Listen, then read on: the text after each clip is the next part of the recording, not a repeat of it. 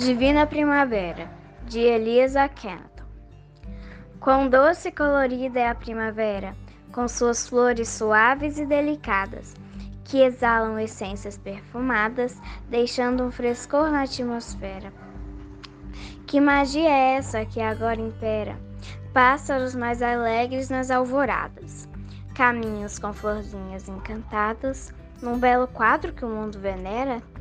Apenas sei que é de Deus a concepção, pois exala amor desde a primeira flor, não só no ar, mas também no coração, deixando a vida mais leve, alma de beija-flor, mantendo-a eterna em renovação, semeando a paz bondoso Criador.